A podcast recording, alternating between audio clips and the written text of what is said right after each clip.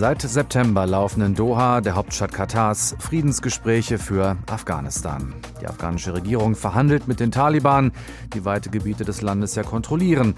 Seitdem ist die Lage im Land nicht sicherer geworden, ganz im Gegenteil. Die Anschläge vom Wochenende in Kabul zeigen die anhaltende Gewaltbereitschaft der rivalisierenden Seiten. Zusätzlich zur Gewalt bedrohen die Menschen Armut, Hunger, Dürren und Corona natürlich. Um die Situation für die Menschen im Land zu verbessern, ist Afghanistan auf internationale Hilfe angewiesen. Die wollen die Vereinten Nationen bei einer virtuellen Geberkonferenz in Genf sammeln und diese Konferenz endet heute Abend. Ich habe gesprochen mit Elinor Zaino. Sie ist Leiterin des Büros der Konrad-Adenauer-Stiftung in Kabul. Am Wochenende ich habe schon erwähnt, wieder ein Anschlag in der Hauptstadt. Sie haben daraufhin getwittert, es gehe Ihnen gut. Wie fühlt sich denn das Leben in der afghanischen Hauptstadt für Sie derzeit an?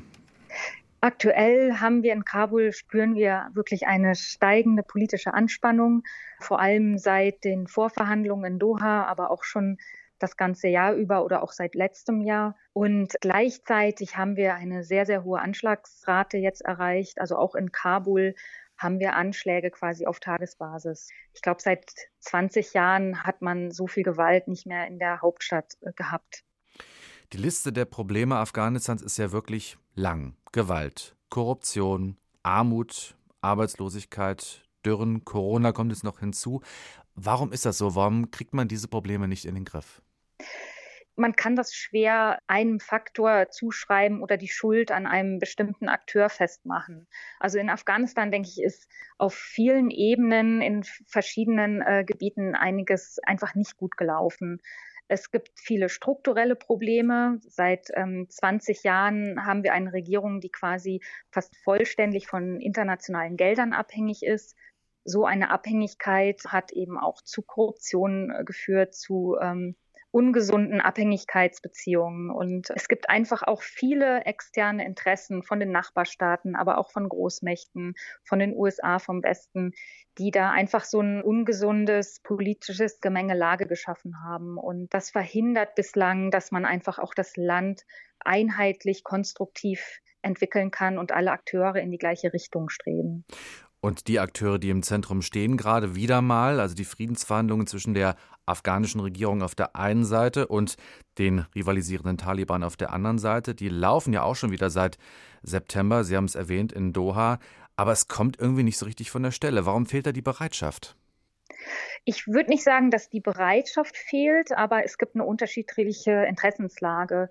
Und ein Hauptproblem ist, dass die USA mit den Taliban im Februar diesen Jahres ein Abkommen geschlossen haben, an der die afghanische Regierung nicht beteiligt war.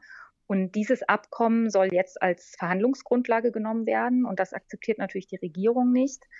Und das ist einfach auch das strukturelle Problem jetzt in den Verhandlungen. Und die afghanische Regierung hat sich einfach zunehmend von ihrem Hauptsicherheitspartner, nämlich den USA, an den Rand gedrängt gefühlt und sieht jetzt eher so eine Art ähm, USA-Taliban-Abkommen. Und die Taliban können sich jetzt quasi als neuen möglichen Sicherheitspartner der USA verkaufen. Also so wird das mittlerweile hier teils in Kabul gesehen. Dennoch glaube ich, ist es noch nicht zu spät oder ich höre jetzt in den letzten Tagen, dass es jetzt eventuell zu einem kleinen Durchbruch kommen könnte, also dass man jetzt sich geeinigt hat auf eine Verhandlungsgrundlage und jetzt dann doch in Verhandlungen treten kann. Aber man weiß immer nicht, was noch dazwischen kommt. Wie wird sich denn dieser US-Truppenabzug aufs Land auswirken?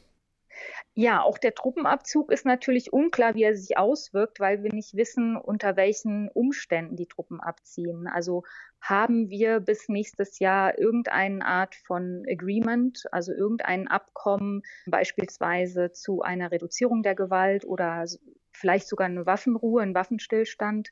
Das ist dann der Hauptfaktor, wie sich das dann auswirken wird. Denn ein Truppenabzug ohne Abkommen hat natürlich ein sehr großes Risiko, dass hier die Gewalt ausbricht. Es besteht die Möglichkeit, dass die Taliban auch militärisch übernehmen. Also das sind Szenarien, man weiß noch nicht, in welche Richtung das Land jetzt gehen wird. Und das wird sich, denke ich, so in den nächsten Wochen, Monaten wird sich das vielleicht mehr abzeichnen. Die EU hat angekündigt, 1,2 Milliarden Euro in den kommenden vier Jahren bis zur nächsten Geberkonferenz geben zu wollen. Genauso viel wie in den vergangenen vier Jahren. Frage an Sie, reicht das? Man kann das nicht an Zahlen festmachen und sollte man auch nicht an Zahlen festmachen.